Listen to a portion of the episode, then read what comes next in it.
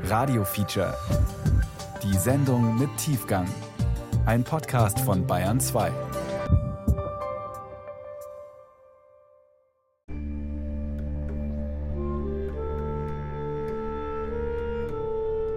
Am 3. November 1941 wurden wir verhaftet und angeordnet von der Gestapo, jeder kann 20 Kilo mitnehmen. Nur ich, dreieinhalb Jahre, müssen Sie sich vorstellen, ein Kind mit dreieinhalb Jahren, was kann ein Kind tragen? Und mein Vater hat beschlossen, ich kriege einen riesen Rucksack, der war fast so groß wie ich. Und natürlich das Erste ist, das Kind fragt, Mama, wo fahren wir hin? Und die Antwort war, wir fahren nach Polen zu einem Ausflug.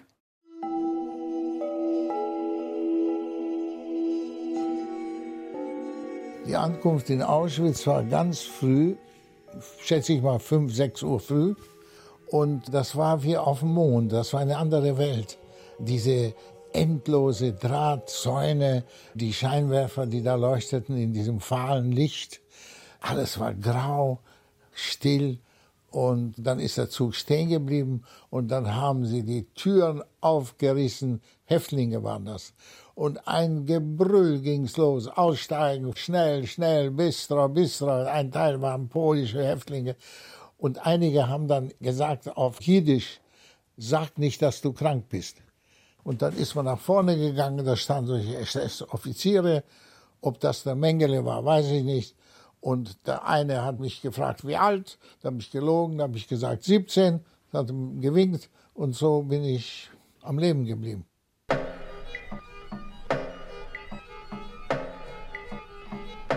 Ich habe den Eindruck gehabt, der Himmel ist so rot und es war ein unglaublicher Geruch. Also der Geruch ist unglaublich. Man kann das nicht vergessen. Und sicher, die Toten und das kriegt man mit. Und das ist ja so, dass man alles andere vergisst. Ich wusste am wenigsten. So gut sie konnten, haben sie mich geschont. Aber ich meine, ich war jetzt schon bald neun. Also dann habe ich das schon gemerkt. Ich habe die Kapos gesehen, habe gesehen, wie sie schlagen, äh, wie die Leute hungern, wie die Leute sterben. War nicht zu verstecken von mir. Wenn Sie einen 13,5-jährigen Jungen als Kind betrachten, da war ich als Kind im KZ. Als Kind in Auschwitz. Die letzten Überlebenden erinnern sich. Ein Feature von Thomas Muggenthaler.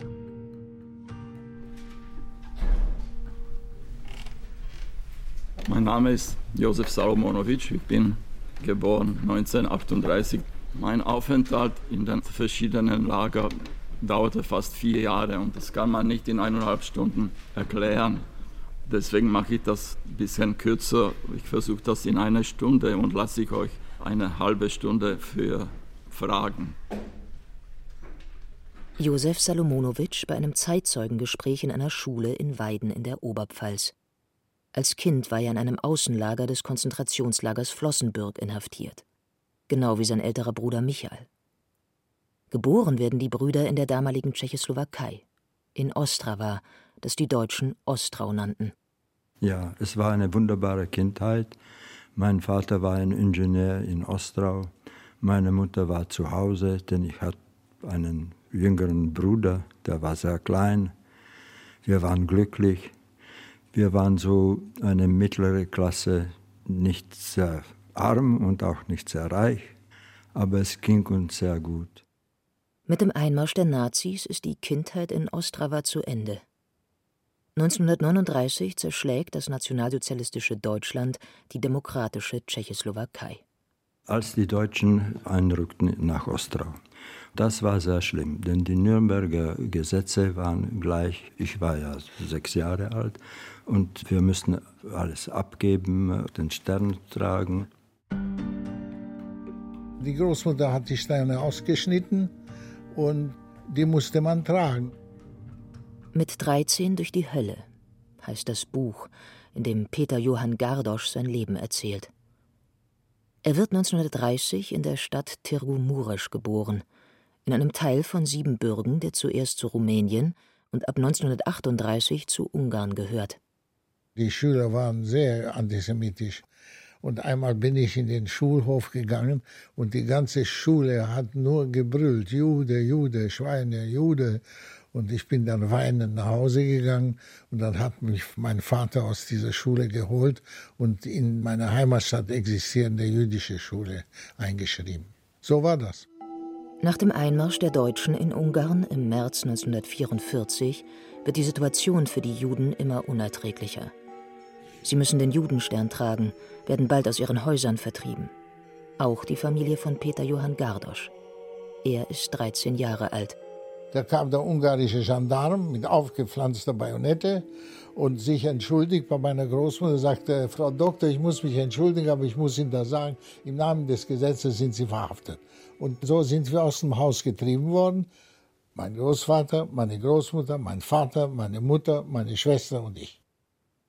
Zuerst kommt die Familie in ein Ghetto. Ja, Ghetto hieß ja die Ziegelfabrik. Das war das Ghetto. Eine kaputte Ziegelfabrik, die nicht mehr in Betrieb war, mit einer riesigen Fabrikhalle, dreckig, staubig. Seit Jahren war diese Fabrik nicht mehr in Betrieb und dort musste man sich auf den Boden hinlegen. Die Ziegelfabrik liegt in einer Mulde. Ringsherum sind ungarische Polizisten mit Maschinengewehren postiert. Es ist nur eine Zwischenstation auf dem Weg nach Auschwitz.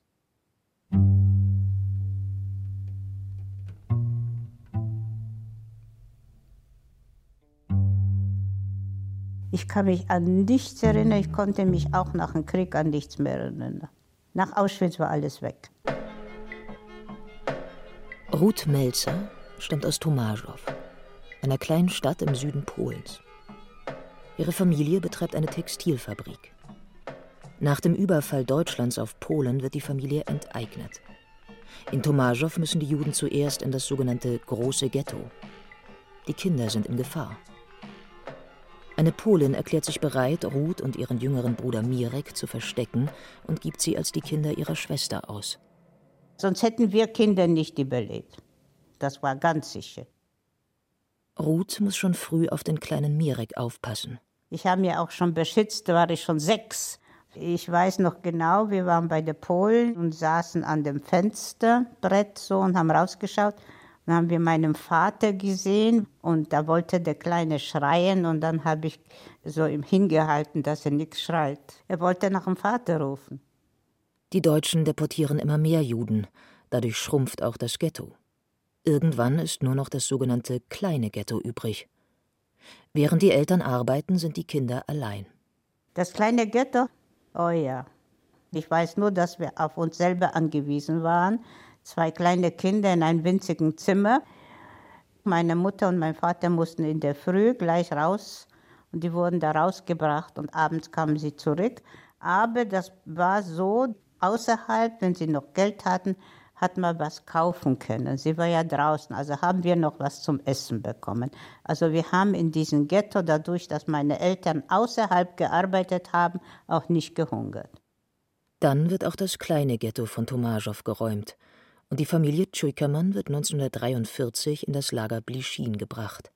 Das war ein richtiges Arbeitslager. Das war kein Ghetto mehr. Da waren alles nur Baracken und Pritschen und man musste arbeiten. Und da kam meine Mutter auf die Idee, ich war sieben oder acht und sie hat gesagt, ich bin zwölf. Und mit zwölf ist man eigentlich arbeitsfähig und mein Bruder war zu klein, da hat sie acht. Also die haben wahrscheinlich keine Geburtsurkunden verlangt, sondern jeder sagte, was er wollte. Und dadurch musste ich auch arbeiten und das war fast nicht möglich als Kind. Es gab Nachtschichten und Tagschichten und wir haben gewohnt in Baracken, die waren nicht viel besser als später in Auschwitz. Und da waren Ratten und die haben mich mal angenagt, die Ratten, und da musste mich meine Mutter mit zur Arbeit auch nachts nehmen. Blischin ist ein Außenlager des KZs Majdanek. Hier fangen Ruth Melzers Erinnerungen an ihre Kindheit erst richtig an. Ja, da erinnere ich mich so wohl, weil ich mich schrecklich an diese Ratten erinnern kann und die SS-Leute mit diesen riesengroßen Hunden. Also für mich war das irgendwie so ein Schäferhund und die Stiefel und der SS, das war ein Albtraum. Die Hunde, war ja klein, die Hunde waren größer als ich. Eines Tages wird Ruths kleiner Bruder Mirek von der SS abgeholt und weggebracht.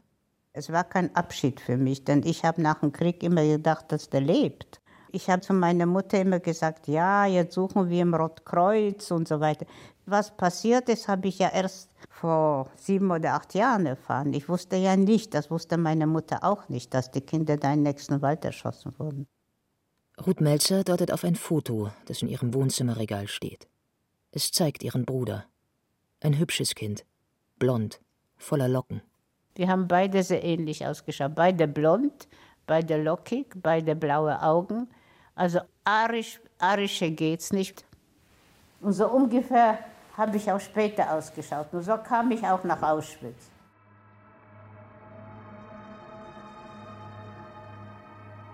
Heinz Cunio wird in Thessaloniki geboren. Sein Vater hat dort ein Fotogeschäft. Im April 1941 fallen die Deutschen in Griechenland ein. Sofort müssen die Juden auch hier den gelben Stern tragen. Ja, ja, ja, ja, den Stern hat man auch hier gehabt. In Thessaloniki leben vor dem Krieg über 50.000 Juden. Nur 2000 von ihnen werden überleben. Schon vor dem Einmarsch der Wehrmacht hören die Griechen von der Verfolgung der Juden durch die Deutschen. Aber dass ihnen der Tod droht, ahnen sie damals nicht, sagt Heinz Cunio. Sie haben nicht geglaubt, es ist doch nicht möglich, die Deutschen. Es ist nicht möglich. Niemand hat geglaubt, was dieser Plan so gut organisiert wird und dass sie werden sterben. Die Familie Cunio muss am 12. März 1943 ihr Haus verlassen und in das Ghetto von Thessaloniki ziehen. Dort bleiben Heinz, seine Schwester Erika, seine Mutter Hella und sein Vater Salvator aber nur kurz. Dann werden sie verschleppt. Nach Auschwitz-Birkenau.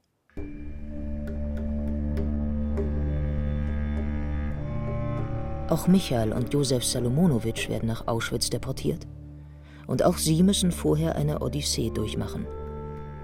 Daheim, in Ostrava in der damaligen Tschechoslowakei, arbeitet ihr Vater als Ingenieur in einer Ölraffinerie. Nach dem Einmarsch der Deutschen wird er zur Zwangsarbeit verpflichtet. Während der Vater ein Lager im polnischen Nisko aufbauen muss, schlägt sich die Mutter mit Michael und Josef nach Prag durch. Sie hofft, dass die große jüdische Gemeinde in Prag ihr und ihren beiden Söhnen mehr Sicherheit bieten kann. Denn die Mutter dachte, dass es vielleicht in Prag noch eine Möglichkeit sein wird, dass wir auswandern. Die Auswanderung ging nach Shanghai, nach äh, Dominikanische Republik, nach Karibik, aber man musste sehr viel bezahlen. Wir waren verzweifelt und als der Vater wegging, hat sich die Mutter bemüht, uns irgendwie herauszubekommen. Aber das ging nicht. Doch dann ein Hoffnungsschimmer. Die SS löst das Lager in Nisko auf und die jüdischen Zwangsarbeiter werden tatsächlich entlassen. Da kam mein Vater zurück ins Protektorat und wir haben uns in Prag schon getroffen. Da waren wir auch als Kinder sehr glücklich. Also wir sind wieder zusammen. Doch die Freude über das Wiedersehen währt nicht lange. Denn im November 1941 wird die Familie ins Ghetto von Wutsch abtransportiert. Drei lange Jahre lebte die Familie in der polnischen Industriestadt auf engstem Raum. Wir haben viele Wanzen gehabt. Es waren so lustige Lieder. Schau mal die Wanze an, wie sie schön tanzen kann. Und die Wanzen waren immer dort. Michael Salomonowitsch ist der ältere der beiden Brüder, aber auch erst elf Jahre alt, als die Familie ins Ghetto von Wutsch im deutschen Lodge genannt, kommt. Es war nicht zu viel zu essen, aber diejenigen, die gearbeitet haben, haben zusätzlich eine Suppe pro Tag bekommen. Und der Vater hat mich in Metallresort gegeben. Das war eine Fabrik, die hat Teile für den Krieg gemacht. Und dort haben wir relativ Ruhe gehabt und wir haben eine Suppe bekommen. Michael Solomonowitsch arbeitet als Schlosserlehrling in dieser Fabrik. Und zwar in zwölf Stunden Schichten. Ja, ja, ja. Aber mit einer Pause. Eine Stunde Pause.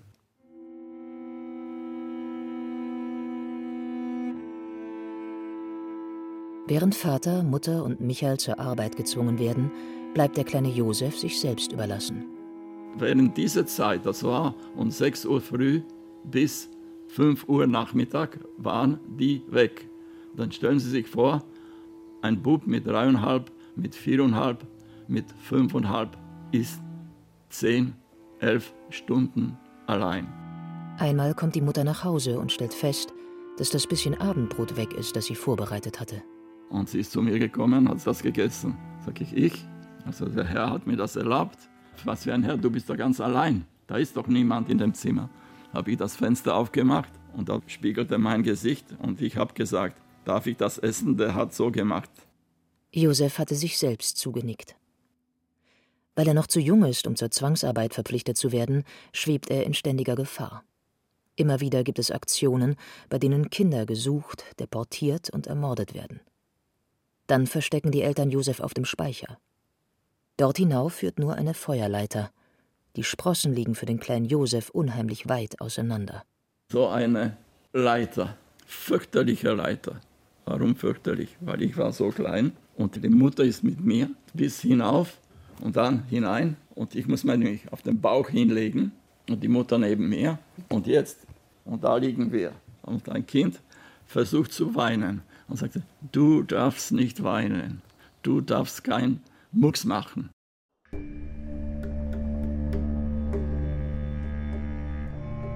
Aber dann wird die Familie doch noch nach Auschwitz deportiert. Die Häftlinge dieses Transports gelten als angelernte Metallarbeiter und sollen nicht vergast werden. Empfangen werden sie von den Kapos, Häftlingen, die der SS beim Beaufsichtigen des Lagers helfen und dafür Vergünstigungen bekommen. Dann kamen wir nach Auschwitz. Es war dunkel. Dann öffnet sich die Tür und das Geschrei. Raus, raus, alles da lassen. Und dann kamen die gestreifelte Häftlinge und treiben sie heraus. Und dort äh, sind SS-Leute, die stehen, aber Kapos laufen. Männer, hierher, Frauen, hierher, schnell, schnell, Dali, Dali, Hunde bellen. In Fünfer rein, in Dreier rein, in, ich weiß nicht, marschieren ab. Und da ging ich mit dem Vater, der Bruder mit der Mutter. In Auschwitz habe ich letztes Mal meinen Vater gesehen. Dort ist eine Rampe. Da sind sie gekommen zu dem geschlossenen Viehwaggon, haben sie draufgehaut und sagten, lassen Sie alles liegen. Sie haben nur gebrüllt, Männer links, Frauen rechts, Männer links, Frauen rechts. Und mein Vater hat festgehalten den Bruder und meine Mutter hat festgehalten mich. Und das war das letzte Mal, dass ich meinen Vater, ich habe ihn letztes Mal im Leben gesehen. Ab dem war das immer getrennt. Männerlager, Frauenlager. Meine Nummer ist die 109 565 und die ist die zweite Nummer von allen Transporten, die von Griechenland in Auschwitz gekommen sind. Mein Vater hatte die erste Nummer gehabt und da war es 109 564. Heinz Cunio kommt mit seiner Familie am 20. März 1943 in dem Vernichtungslager an. Da ist er 15 Jahre alt. Alle Transporten von Griechenland wurden immer nach Auschwitz-Birkenau gegangen. Und wir waren der ganz erste Transport. Der Schreck war das Schlechteste sieben Tage lang in einem Waggon drinnen.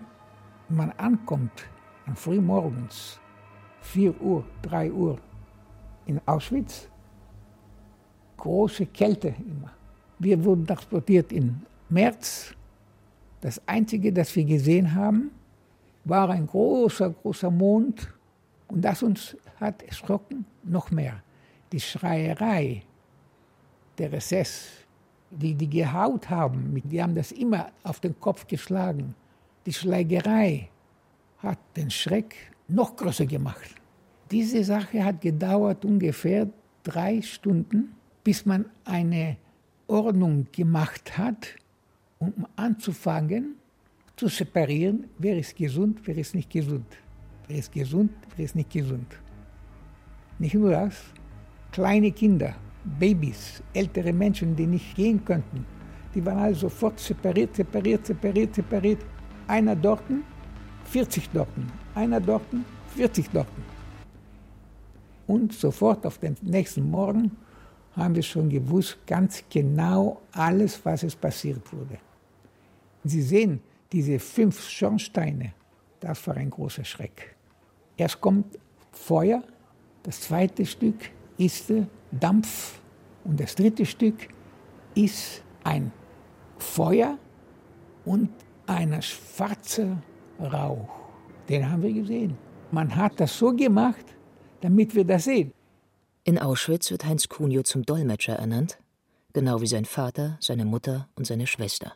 Kein Grieche spricht Deutsch damals. Sehr, sehr selten. Die einzige Familie, die Deutsch gesprochen hat, war meine Familie. Die haben gesagt, wer spricht Deutsch? Du und du, du. Meine Schwester und ich, waren kleine Kinder noch. Sie werden im Lager kommen und jedes Mal, dass hier ein griechischer Transport kommt, werden sie in die Rampe kommen. Für 18 Transporte aus Griechenland muss Heinz Cunio übersetzen. Dass die deutsche Lagerleitung ihn braucht, rettet ihm das Leben.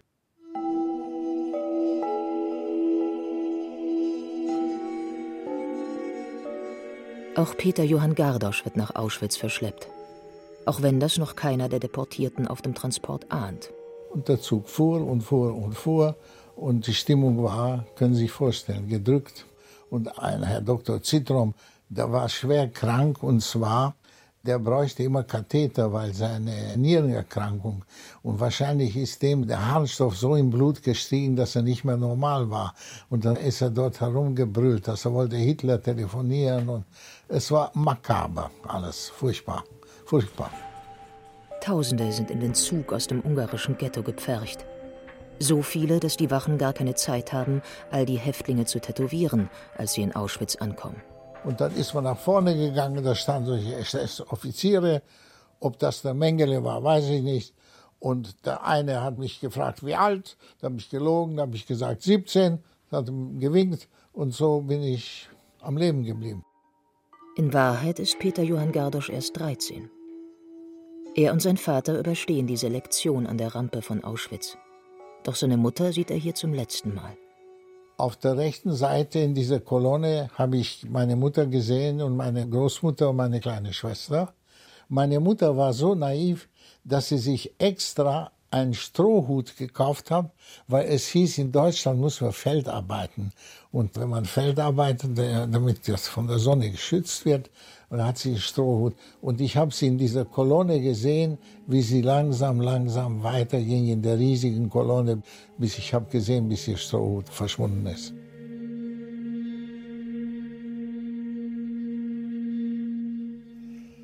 Das war kein Abschied.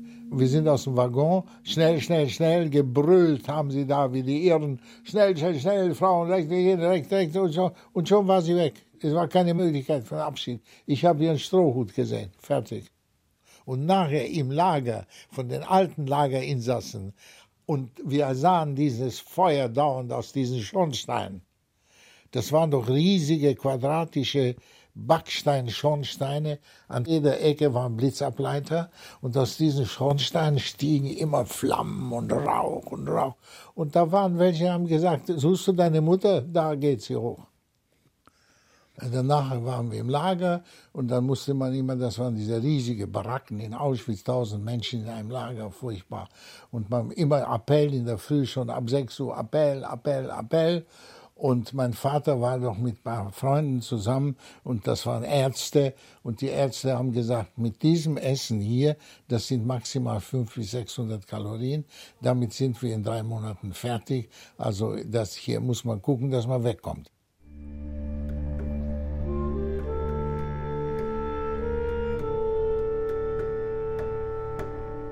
Auch als Michael und Josef Salomonowitsch 1944 mit ihrem Transport aus Wutsch in Auschwitz ankommen, wird zunächst niemand ins Gas geschickt.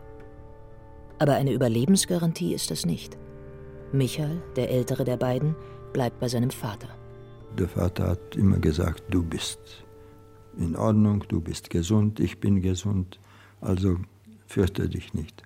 Wir standen im Appell, eine Stunde, zwei Stunden, drei Stunden. Die Konversation war immer schlechtes Deutsch.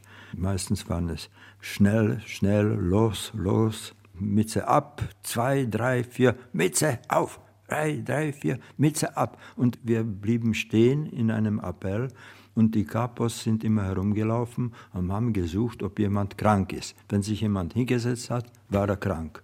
Wenn sich jemand hingelegt hat, war er schwer krank. Und derjenige, der sich hingesetzt hat, der, der wurde getötet. Es war schlimm, aber der Vater war neben mir.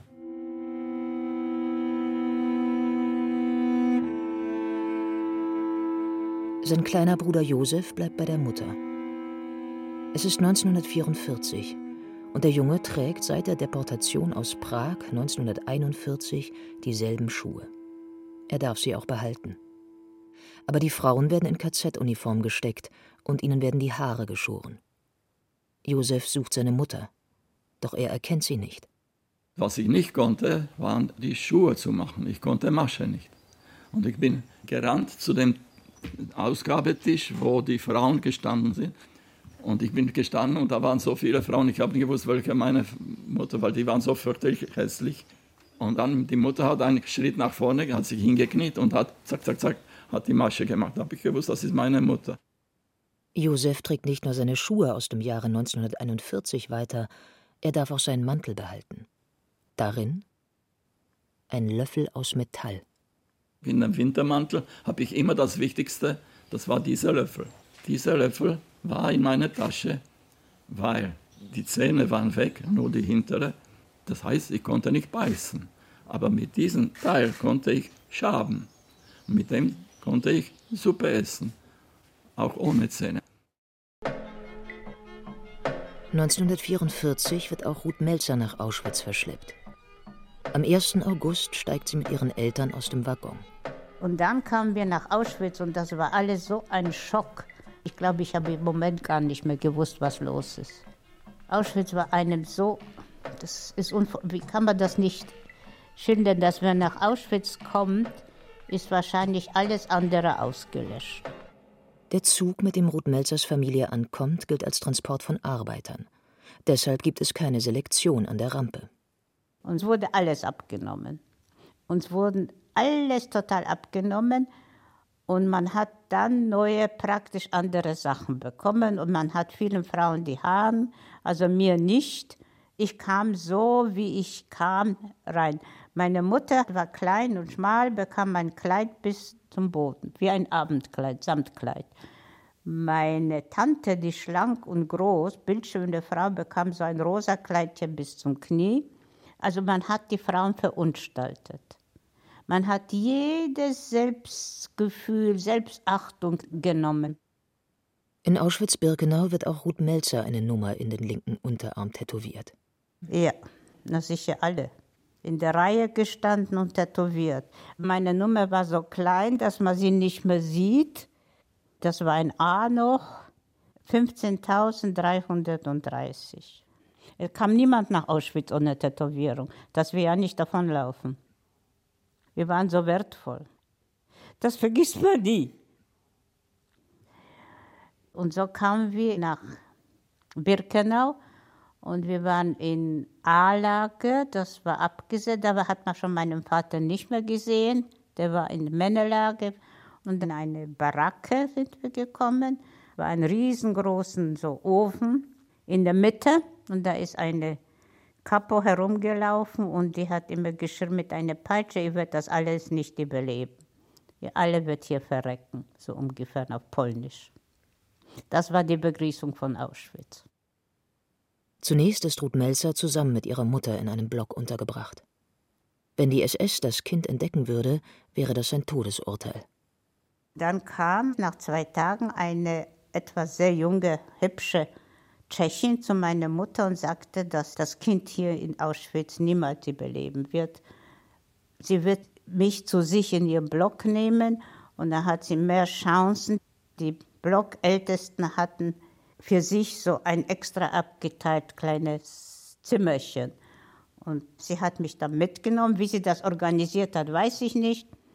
Und da war ich bei ihr. Und bei ihr musste ich nicht zur Arbeit an den Appells hat sie mich, glaube ich, durchgeschmuggelt, dass ich auch nicht draußen stand und ich bekam ab und zu mal ein Butterbrot oder ein Margarinebrot.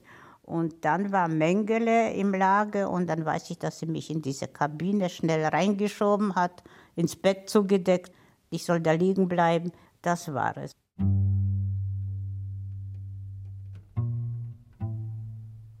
Die Blockälteste heißt Olga. Nach der Befreiung sucht Ruth Melzer nach dieser Frau, die ihr vermutlich das Leben gerettet hat. Vergeblich. Als die Rote Armee immer näher kommt, treibt die SS die Häftlinge auf Todesmärsche.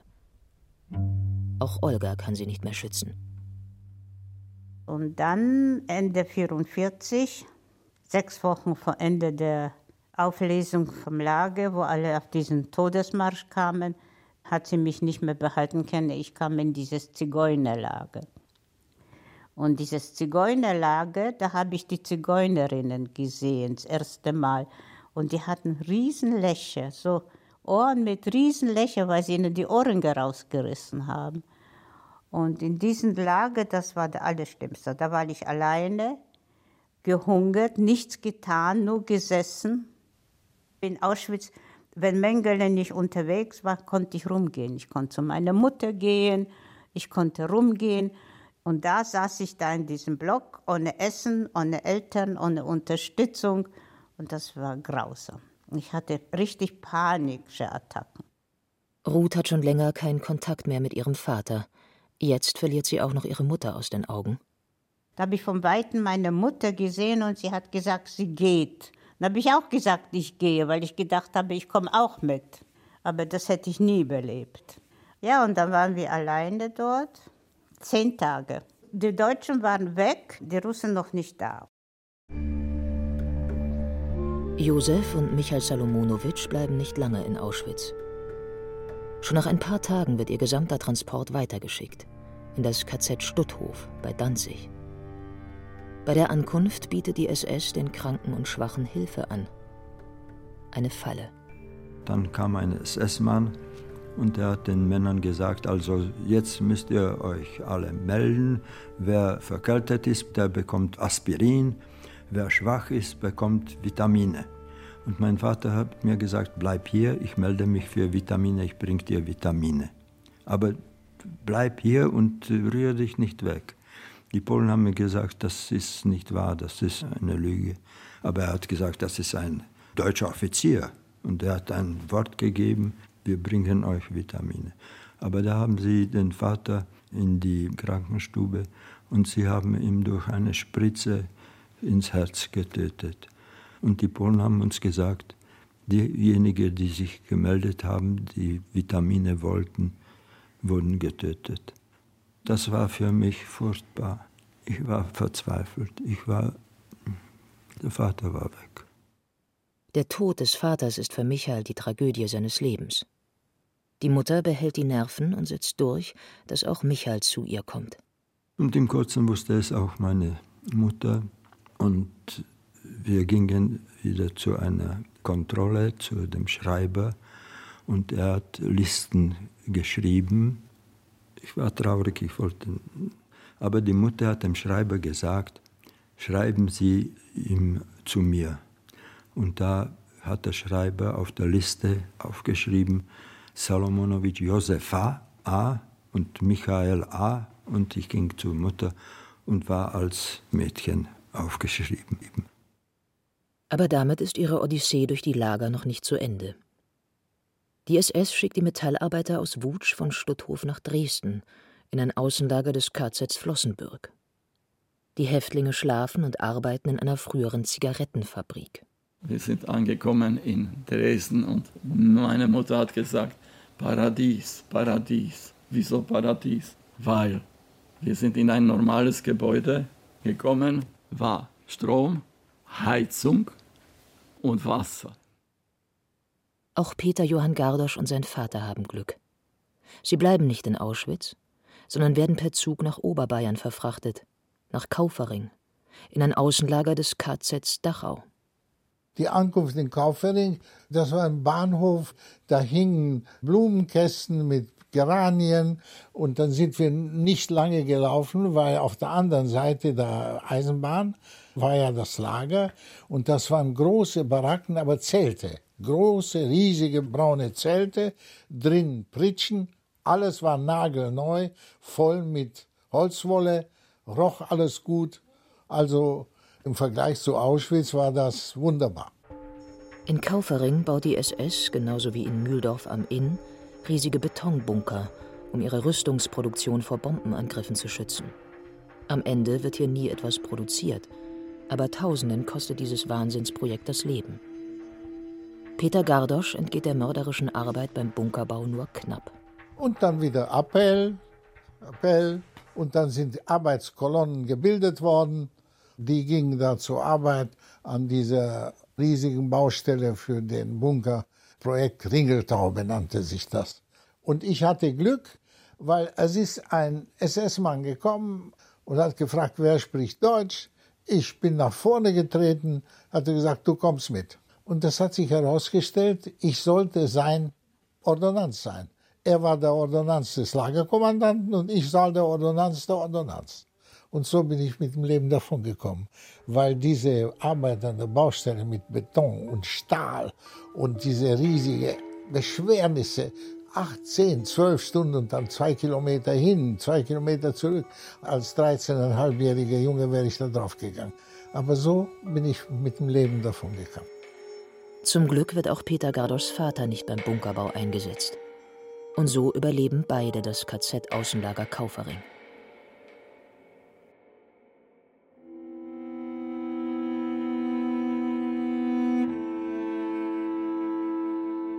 In Dresden dagegen wird Michael Salomonowitsch zur Arbeit gezwungen.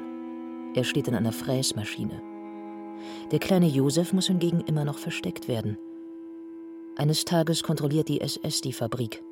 Schnell verbirgt die Mutter Josef in einem Behälter für schmutzige Wäsche. Die sind gekommen zu dem Behälter, wo man die Schmutzarbeitswäsche gegeben hat. Wenn der gekommen ist, hat meine Mutter hat mich ihm hineingegeben und einen Deckel drauf und hat gesagt, du darfst außer Atmen überhaupt keinen Mucks lassen. Und die haben mich entdeckt. Und da wurde am 12. Februar, das weiß ich wie jetzt, am 12. Februar 1945 wurde ich zum Tode verurteilt. Man sollte mich hinausbringen und erschießen. In der Nacht wurde Dresden fürchterlich bombardiert. Mich hat man damit gerettet. Der Angriff auf Dresden rettet Josef Salomonowitsch das Leben. Und nicht nur ihm. Auch Dresdner Juden, die noch hätten deportiert werden sollen, können in dem Chaos untertauchen. Schließlich werden die Häftlinge des KZ-Außenlagers auf einen der berüchtigten Todesmärsche getrieben.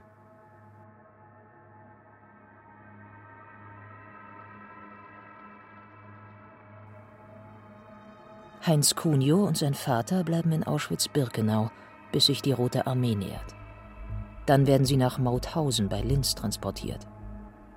Am 25. Januar 1945 kommen sie an.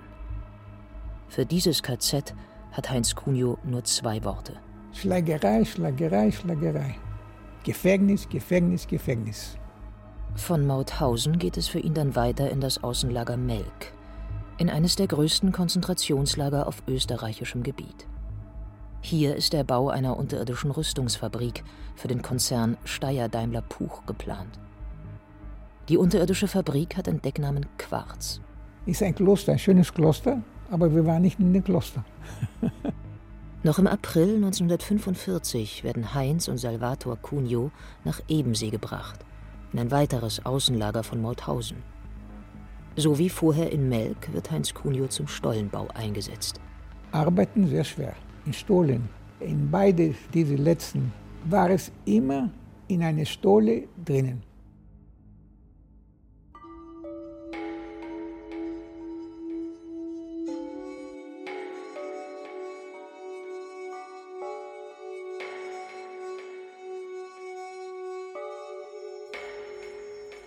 In Kaufering kann Peter Gardosch einem Freund seines Vaters sogar das Leben retten, der zurück nach Auschwitz transportiert werden soll. Ich war ja außerhalb des Lagers tätig, weil die Kommandobaracke war außerhalb des Lagers selbst. Und auf der Bahn, da an den Gleisen, da lagen komplett ausgemergelte Häftlinge, die warteten, damit sie nach Auschwitz zurückgebracht worden, weil so war das organisiert. Arbeiten bis zum Kaputtgehen, zurück ins Krematorium und tot. Auf einmal höre ich eine Stimme zwischen denen, die lagen da, die konnten nicht stehen, die lagen. Der eine hat gesagt, Peter Gardosch hat sie meinen Namen genannt. Ich habe hingeguckt und nach seinen Augen habe ich ihn wiedererkannt. Das war Inhaber einer sehr großen Möbelfabrik aus Neumarkt am Meerisch, ein Freund meines Vaters. Der hieß Dr. Georg Reti. Dann habe ich mit diesem SS-Mann gesprochen, weil die standen da und rauchten und warten, dass die, die Waggons kommen. Und ich habe gesagt, das ist ein Freund von mir. Darf ich den mitnehmen ins Lager? Ich würde den auf meine Schubkarre tun. Damals woge vielleicht 40 Kilo. Da hat der SS-Mann gesagt, du, die Zahl muss stimmen, bring mir einen anderen, kannst ihn haben. Und dann bin ich in die Totenbaracke gegangen, weil es gab eine runde Baracke, wo die Leichen aufgestapelt wurden. Und dann habe ich einen Toten genommen, habe ich den auf die Schubkarre getan, dann bin ich rausgefahren, habe den SS-Mann gemacht, da ist er, hat den Toten hingetan, habe den Reti genommen und ins Lager gebracht.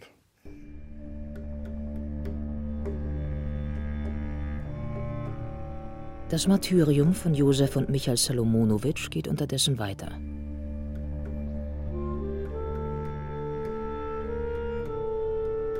Es ist einer der Todesmärsche, die noch einmal Tausenden das Leben kosten. Doch eines Tages greifen Tiefflieger der Alliierten an. Wenn die Tiefflieger gekommen sind, die haben alles bombardiert, was sich bewegt hat. Lokomotive, Autos, Panzer sowieso. Aber nicht Menschen. Und wenn wir gegangen sind, da konnten sie nicht schießen. Man konnte schon, aber sie haben nicht geschossen auf uns. Und immer wenn der Flugzeug gekommen ist, hat der SS-Mann gesagt, ins Graben hinlegen, zudecken, warten, nicht bewegen. Und nach einem dritten, vierten Angriff, meine Mutter hat gesagt, bleib liegen. Und die sind weitergegangen. Auf die Decken, die sie bei sich tragen, ist groß die Abkürzung KL geschmiert für Konzentrationslager. Sie befinden sich bereits auf tschechischem Gebiet. Ein Eisenbahner versteckt Michael, Josef und ihre Mutter und bringt sie zu einem Bauern, der ihnen in seiner Scheune Unterschlupf bietet. Nach der Befreiung kehrt die Mutter mit ihren beiden Söhnen nach Ostrava zurück. Michael ist elf, Josef gerade einmal sechs Jahre alt. Wieder zu Hause läuten sie bei einer Tante, der Schwester ihrer Mutter, die den deutschen Häschern entkommen war. Wir gingen als befreite, glückliche wir kamen nach Ostrau und meine Tante hat sich in Ostrau versteckt und wir kamen dorthin und die Mutter hat dort geklingelt und die Tante hat uns nicht erkannt. Und dann hat sie gesagt, Bertha, du erkennst mich nicht, ich bin doch deine Schwester. Und dann kamen die Russen 1900, am 27. Januar und äh, als sie die Kinder gesehen haben, haben sie uns sofort auf eine Förderkutsche getan, also sofort, und haben uns nach Krakau in ein Waisenhaus gebracht.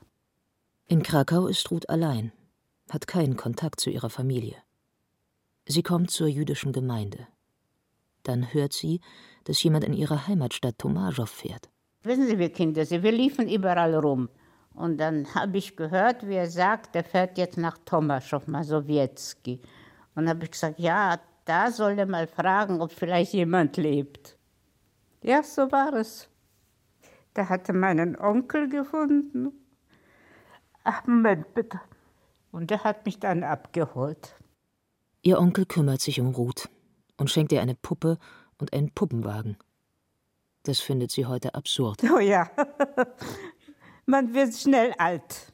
Oh ja, man wird erwachsen über Nacht. Wenn man ins Auschwitz kommt, ist man kein Kind mehr. Und vorher ist man schon auch kein Kind. Also eine Kindheit hatte ich nie. Da ist Auschwitz schon ein bisschen weit weg. Da habe ich schon eine Puppe bekommen. Das ist alles so absurd. Erst bin ich schon überhaupt total erwachsen. Ich wusste alles. Ich wusste, wie ich mich schützen soll. Ich wusste alles. Und dann kauft man mir einen Puppenwagen und eine Puppe und ich gehe damit. Also glauben Sie das?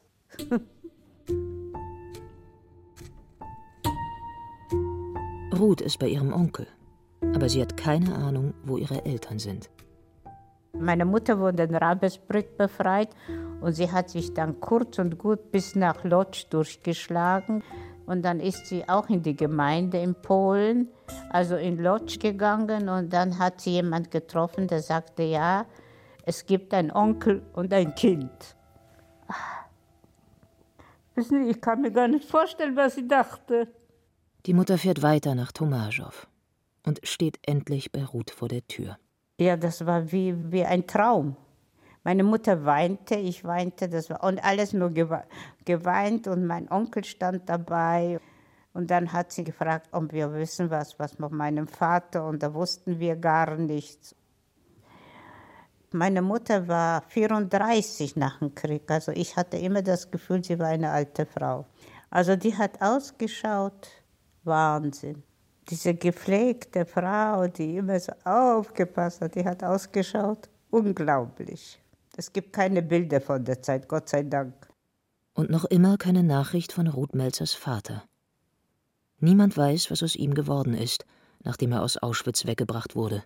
Und langsam aber sicher kam eine Tante von mir und ein Onkel und mein Vater immer noch nicht. Also ist September, mein Vater ist noch immer nicht da. Doch dann die Erlösung. Der Vater kommt weil über das Lager, in dem er befreit worden ist, wegen Typhus Quarantäne verhängt worden war, durften die Häftlinge erst jetzt nach Hause. Ich habe im September Geburtstag und kurz vor meinem Geburtstag ist er gekommen. Ganz überraschend, also das war wie ein Phantom.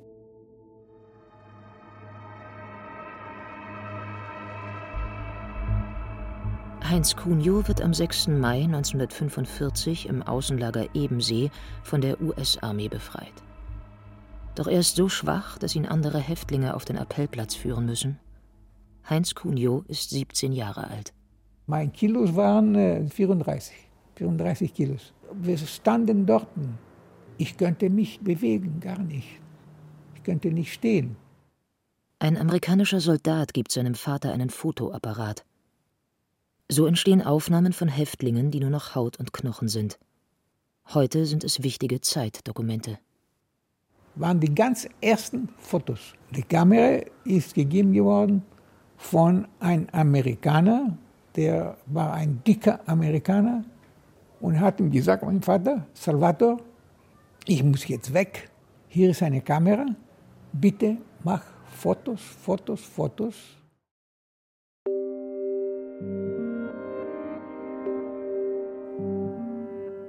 Der Krieg ist zu Ende Heinz Cunio und sein Vater Salvator leben. Auch seine Schwester und seine Mutter kehren zurück. Die Familie baut sich daheim in Thessaloniki ihr Leben neu auf. Viele seiner Leidensgenossen schweigen. Heinz Cunio aber will seine Geschichte erzählen. Weil sie die Familie verloren. Und die wollten nicht sprechen. Das war sehr traurig. Weil die wollten nicht sprechen. Damals aber, wie ich zurückgekommen habe, ich habe gesagt, ich werde sprechen, Schluss. Peter Johann Gardosch ist 14 Jahre alt, als er endlich in Oberbayern befreit wird. Er und sein Vater kehren nach Rumänien zurück. Nur sehr langsam findet er wieder in ein normales Leben zurück. Ich dachte von mir selbst, dass ich ein Held bin. Ich war in Auschwitz, ich war in Kaufering, ich, ich habe gelitten, ich sowieso. Ich komme zurück und die Leute werden sagen, hier geht der Peter Gardosch. Nichts. Ich war genau so eine Null für die anderen wie vorher. Und genauso eine Jude auch wie vorher. Albträume hatte er nach der Befreiung nicht, aber Depressionen. Auch wenn ihm das damals gar nicht bewusst war. Ich hatte Depression. Und zwar, nachdem ich aus dem Lager zurückkam, war ich ja Journalist beim Fernsehen in Rumänien. Und dann ist mir Folgendes passiert. Ich bin immer zu Fuß nach oben gegangen im Hauptsitz des Fernsehens und an einer bestimmten Etage bin ich stehen geblieben und die Zeit ist stehen geblieben. Und das ist mir ein paar Mal passiert, dass ich bin stehen geblieben und aus der Zeit gefallen. Als Ruth Melzer befreit wird, ist sie neun Jahre alt. In Auschwitz hat sie unter Hunger gelitten. Jetzt isst sie. Pausenlos. Ruth wird dick. Für sie ist das bis heute eine schlimme Erinnerung. Die Familie verlässt Polen, lebt zwei Jahre in einem Camp für Displaced Persons am Schlachtensee in Berlin. Das waren auch Baracken, aber mit Zimmern, aber es war Schule, es war Kinder. Man hat für die Kinder getan, was man tun konnte. Kino war das Allerbeste. Es gab nichts, was mich mehr interessierte als Kino. Die Familie kommt nach Bayern und lebt in München. Ruth besucht zunächst das jüdische Gymnasium in der Mühlstraße. Auschwitz ist weit weg. Mein bester Freund, der neben mir in der Schule saß, der wusste nicht mal, dass ich in Auschwitz war. Das war alles weg. Man hat das alles verdrängt. Ich wollte das alles nicht mehr. München war zu damaliger Zeit für junge Mädchen wie mich grandios. Ja, klar. Wir sind ja da frei rumgegangen in Schwabing. Es war so viel. Geld hatten wir nicht.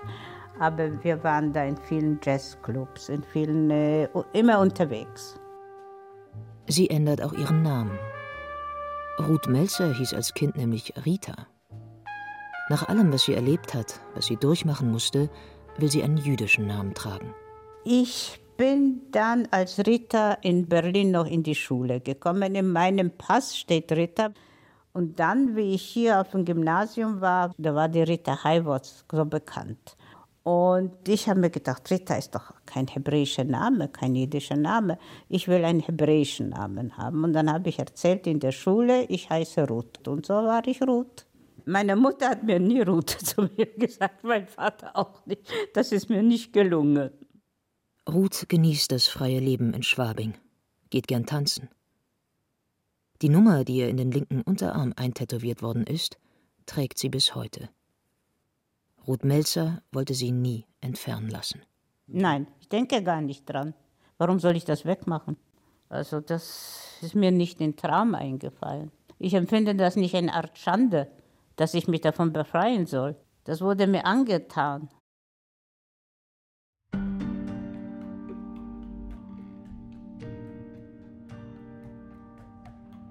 Als Kind in Auschwitz. Die letzten Überlebenden erinnern sich. Ein Feature von Thomas Muggenthaler. Erzählt von Katja Bürkle. Ton und Technik Adele Kurzil. Regie Rainer Schaller. Redaktion Till Ottlitz. Eine Produktion des Bayerischen Rundfunks 2020.